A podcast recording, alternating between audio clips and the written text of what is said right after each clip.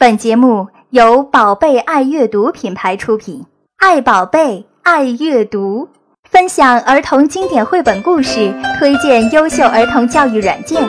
宝贝爱阅读节目马上开始了。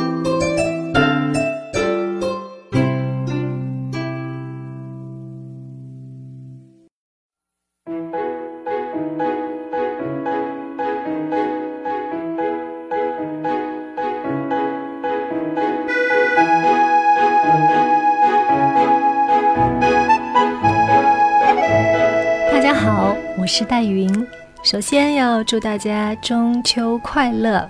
上次节目中推荐的跟中秋节和月亮有关的绘本，不知道大家有没有入手呢？希望中秋的这个晚上有风无雨，大家可以坐在月亮底下，跟小朋友们看看书、赏赏月。上次的节目没有及时听呢，也没关系，因为跟月亮有关的绘本在任何一天都可以讲。月亮总归跑不掉的，小朋友对它的兴趣呢，也总是在的。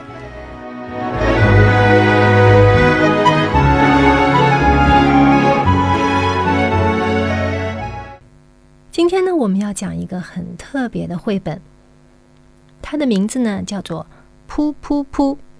噗呢，就是噗嗤一声笑出来的那个噗，又就是那个鸭子脚内那个噗，把足字旁换成口字旁。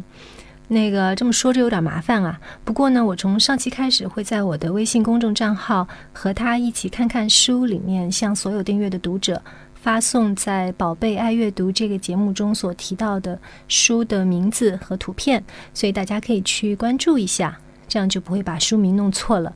当然还可以预览一下那个书的画风，然后我也会在这个微信账号里面分享其他的一些图画书的阅读体验。微信公众账号的名字是和他一起看看书，他是汉语拼音的 t a t t a。好了，言归正传，呃，噗噗噗，这本书的作者古川俊太郎说呢，画这本书的画家。原永定正总是喜欢画奇怪的画，而这些奇怪的画呢，我却特别喜欢，所以我们一起创作了这个绘本，然后让这个绘本在某种程度上也成了绘本中的异类。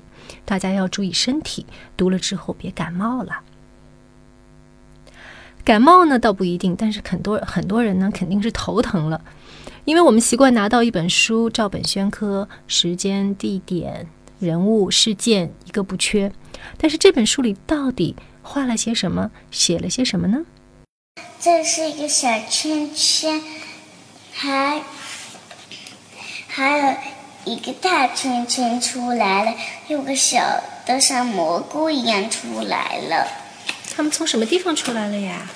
从底像地下的那个紫色的颜色。从小的变大，小了变像蘑菇，大的又变上面一点点变像黄了一样，还有旁边的又变这么大，像像变一个颜色，另外一个颜色，小的变紫色再黄色，像那像草地一样的，还有一个大。像一个大的，像把它吃一这个吃掉了，就把它吃掉了。上。刚才呢是一个五岁的小朋友所描述的，他在这本书里看到的东西，大家可能听出来了。这本书里呢画的就是方方圆圆、大大小小、红红绿绿的东西，非常抽象。那么书里的文字是不是告诉我们发生了什么呢？文字是这样的：嘘。噗噗，噌，噗噗噗，蹭蹭，啊呜，啪嗒，就是这样。整本书呢都是象声词，所以很多爸爸妈妈拿到这本书就绝望了。然后我曾经看到一些特别用功的爸爸妈妈们在网上切磋要怎么讲这本书，大家呢就把自己编的故事晒一晒，看谁编的比较有意思，然后呢再从别人的故事中吸取一些好的元素，补充到自己的版本里面来。那我一拿到这本书的时候呢，也很有这个冲动，但是我转念一想，作者为什么不把他要说的故事明明白白写出来呢？他是说不清楚呢，还是不会写字呢？那么我们来编一个故事讲给孩子听，是我们讲的故事比古川俊太郎讲的更有趣呢，还是我们的遣词造句比他更有水平呢？如果答案都是否，那我们为什么还要把这样一本书编个故事，然后讲给孩子听呢？这明明就是一本别有用心的书，那我们干嘛要把它当做一本正统的图画书来讲呢？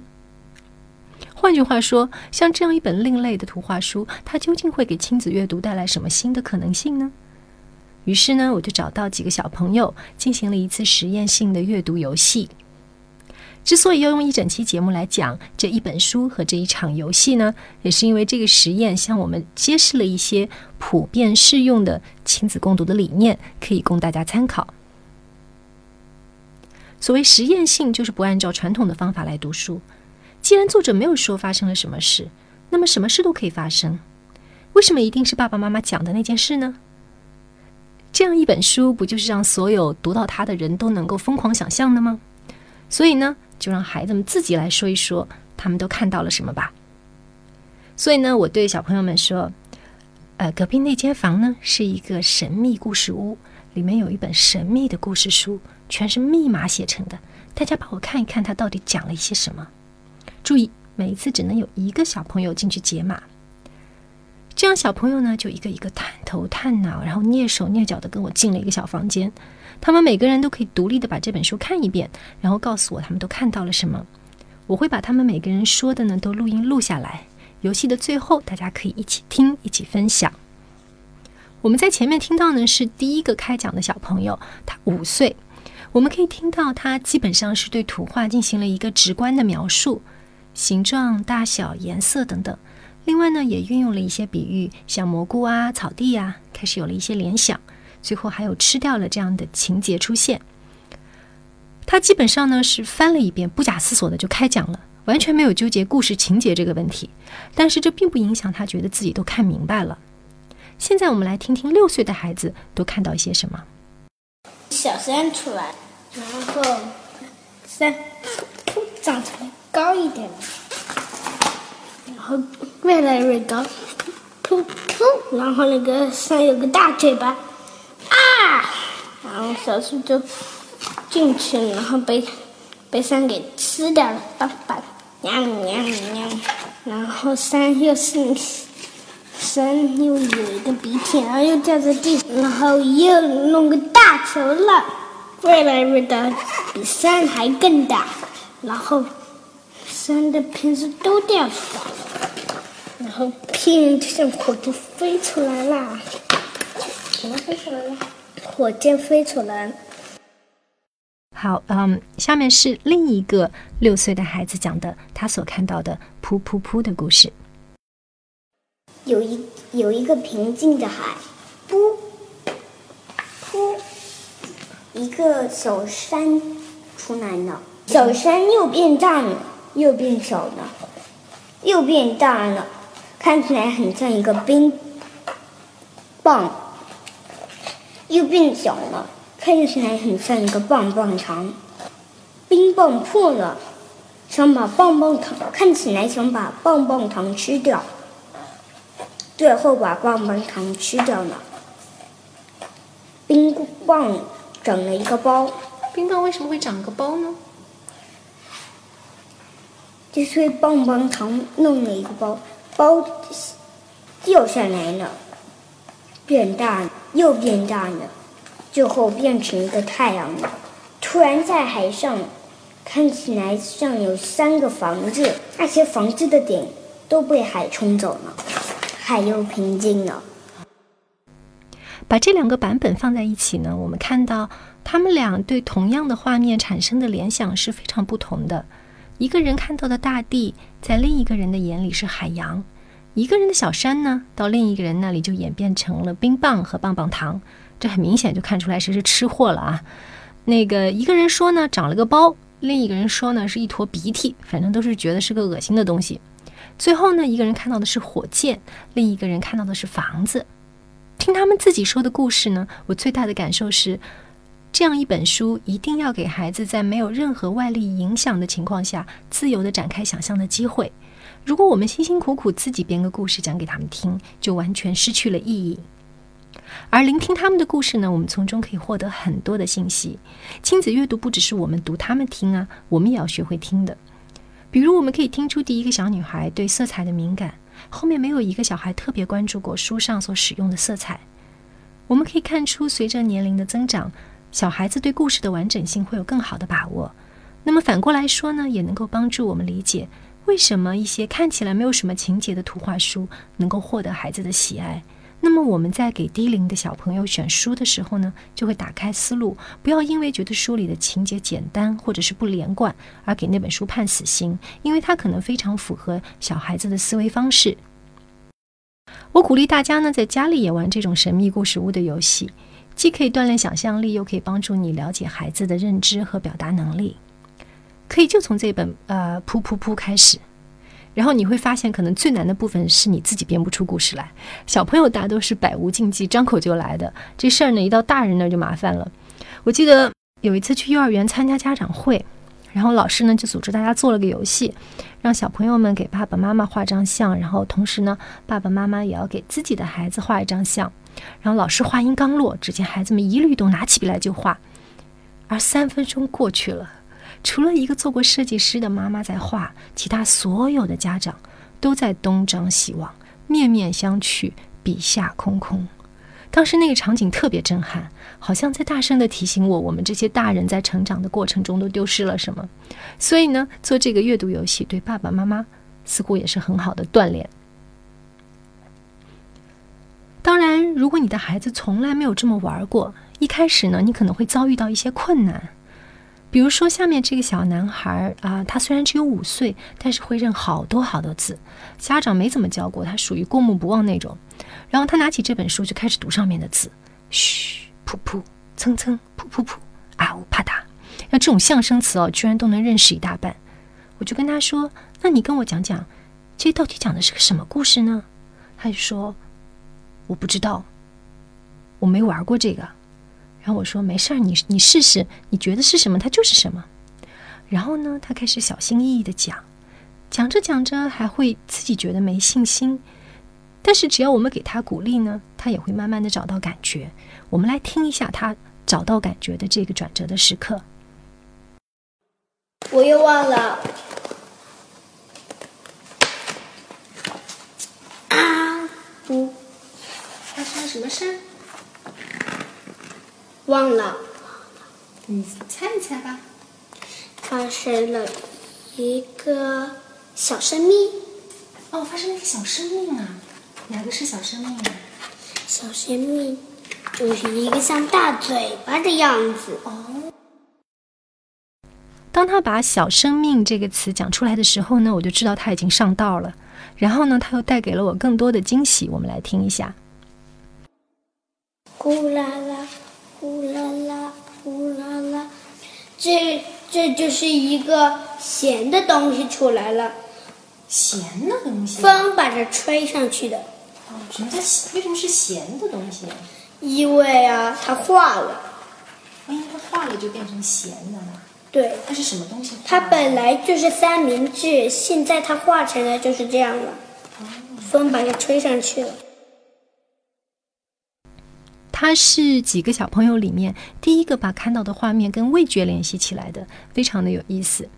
大家在引导孩子的时候，有一点要注意，就是提问和引导呢要适度。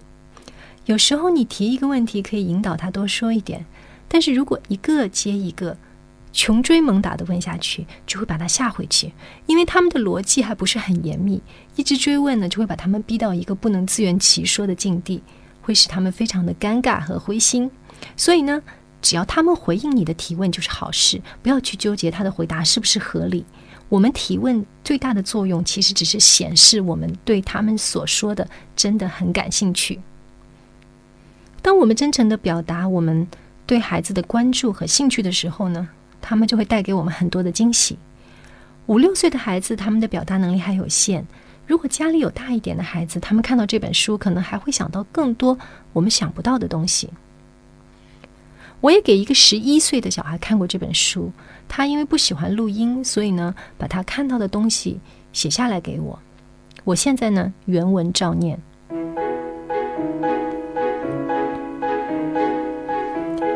在无边无际的海洋里，什么都没有。噗一声，第一个生物出现了。它没有眼睛，没有嘴巴，只是一个小包。噌一声，在它的旁边冒出来第二个生物。它比第一个生物弱小，没有力气。第一个生物长得很快，噗噗两声长大了。噗噗噗，蹭蹭蹭，两个生物一起长，越来越快，越来越快。第一个生物张开嘴，一口把弱小的第二吃了。生命就是这样的，大的吃小的，强的吃弱的。人类也是这样的，大的国家里内战，分裂成两个国家，一大一小。小国越来越强大，再跟大国作战。可是原子弹爆炸了，一个一个又一个国家被毁灭，高楼大厦倒下，森林在燃烧，只剩下海里游来游去的水母。而水母也慢慢的死了，只剩下一片平静的海洋。可是，噗一声，生命会重新开始。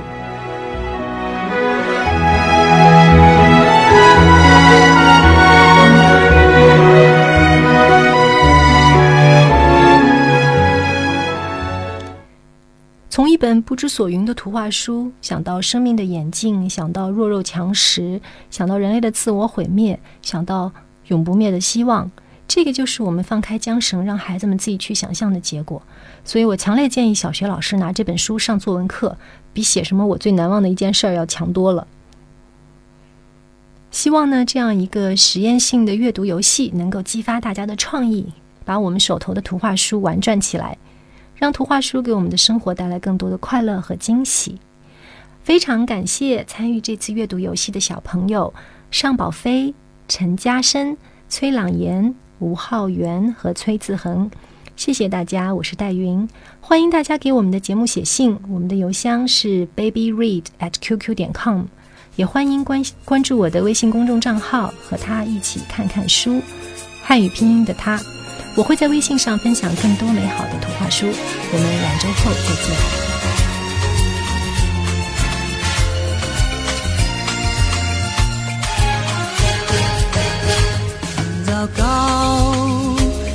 心忽然变得不好，想逃跑。意外的旅行却找不到方向，寻找着一个不是理想表情烦恼。有你知道，很糟糕。